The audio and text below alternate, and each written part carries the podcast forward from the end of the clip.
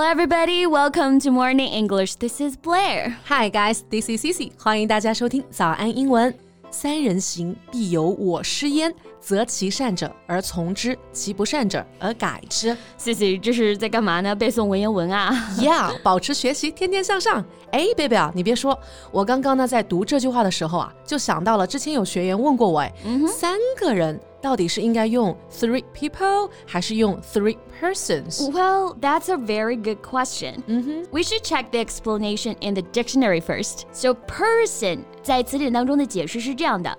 A human being, especially considered as someone with their own particular character. 嗯，那就是说啊，person 强调的呢是个体，尤其是指单个人啊，某个人有指定性，可以是指呢 man、women 或者是 child 当中的任何一个啊。Yeah, and let's see people. So it's used as a plural of person to refer to men, women, and children. 那这个解释就很清晰啦，是说 people 啊可以来表示 person 的复数形式，强调的是群体，指的是这一群人，对吧？Right. 所以 three persons 和 three people 表达都没有问题啊，主要是看在语境当中强调的对象。嗯，比如说他们三个人放学后啊，经常一起打羽毛球，有具体指这三个人。 人，我们就用 three persons.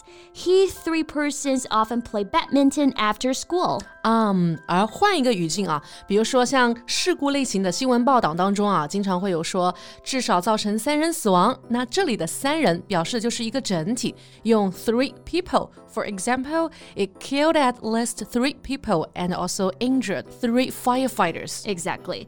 那关于 person 和 people 口语当中呢，还有一些很好玩的使用表达搭配啊。So how about we talk about it in today's podcast? Great, let's do it.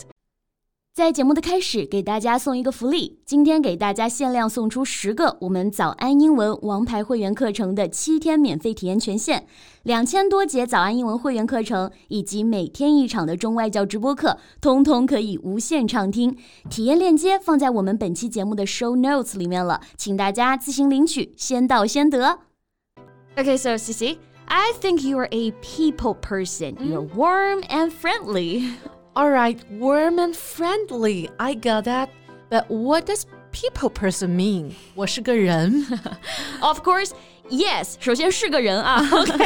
so people person refers to someone who is particularly gregarious, affable, or outgoing, someone with great interpersonal communication skills.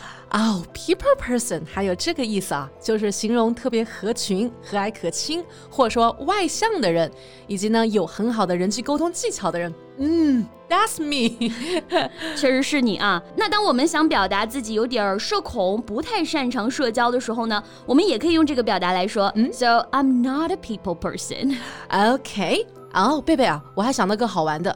Third person，第三个人，它是不是可以表达我们说的感情中的第三者呀？Well, no. Third person shows that someone is speaking or writing about another person.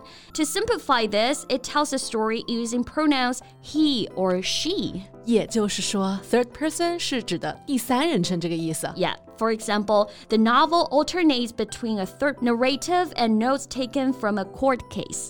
呀，这句话的意思是说啊，这本小说呢是在第三人称叙事和法庭案件笔记之间啊交替进行的。对，那顺便就和大家拓展一下这个第三者的正确说法啊。OK，下面这几种都可以。首先。mistress, M I S T R E S S. It refers to a woman that a man has a sexual relationship with, even though he is married to someone else. 也就是我们说的情妇、第三者这个意思。Mistress 它是指的女生是小三的时候啊，那男生其实也可以成为小三嘛。嗯、我们可以用 home wrecker，它就没有这个性别的一个区分了。 Wrecker，W R E C K E R，wrecker means someone who deliberately destroys something。Home wrecker 呢，就是说的破坏家庭的人。In my opinion, it is immoral to become a home wrecker. That's true. 第三者其实就是说婚姻或者恋情当中两个人之外的另一个人啊。嗯，所以 third person 就不对，但是可以使用 the other man, the other women. All right. So Blair, you are now a total morning person. Yeah, you're right. 每天早上七点的《经济学人》外刊阅读课啊，make me a morning person. Okay, and a lot of students just become morning persons too because of your class. Okay, that's glad to hear. 这样每天早上早起给大家上课也就更有动力了啊。所以这里我们说到的 morning person means someone who feels awake and full of energy in the mornings，也就是早起的人。 Um, I have always been a morning person. I think I work more efficient that way. 那与 morning person 啊对应的就是 night person，也就是说啊夜猫子，喜欢熬夜的人，对吧？嗯，现在咱就说零零后的小朋友们应该几乎都是 night person 吧，都是夜猫子啊。零零后的朋友们说勿 Q，删 Q。Anyway, night person always find it hard to get up in the mornings. Yeah, I used to be a night person too. I just think I can be so much more productive when there's no one else awake. OK，可能是因为我付 不起最贵的面膜，我就不熬这么贵的夜了。OK，so、Blair, are you a last minute person? Well, no, I like to finish things when it's far away from deadline. Wow, that's cool. I was a complete last minute person when I was a student.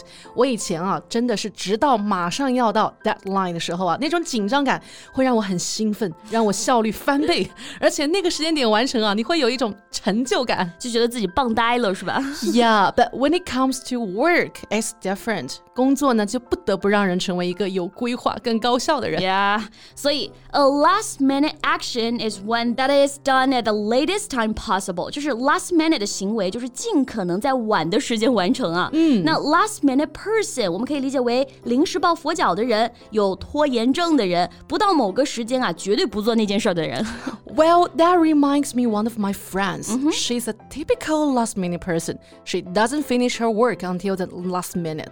她呢就是个典型的拖延症患者了，直到最后一分钟啊才完成工作，而且和她出去玩啊，她也这样。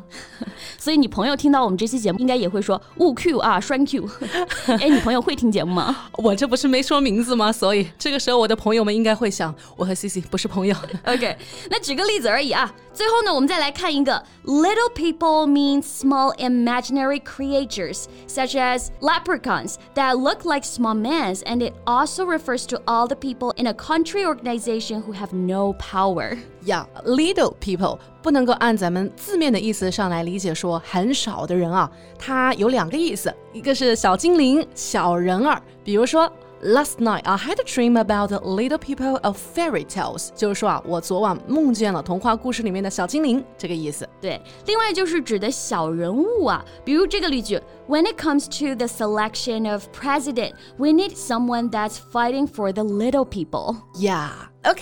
那今天我们学了这么多 people 和 person 的实用表达，大家就赶紧学起来，用起来吧。 Yeah, and that's all we have for today. So thank you so much for listening. This is Cici. This is Blair. See you next time. Bye. 今天的节目就到这里了。如果节目还听得不过瘾的话，也欢迎加入我们的早安英文会员。 成为会员，您就可以无限畅听我们每天一场免费的中外教直播课，以及两千多节原创系统课程了。今天我们限量送出十个七天免费试听权限，试听链接放在我们本期节目的 show notes 里了，请大家自行领取，先到先得。This podcast is from Morning English. 学口语就来早安英文。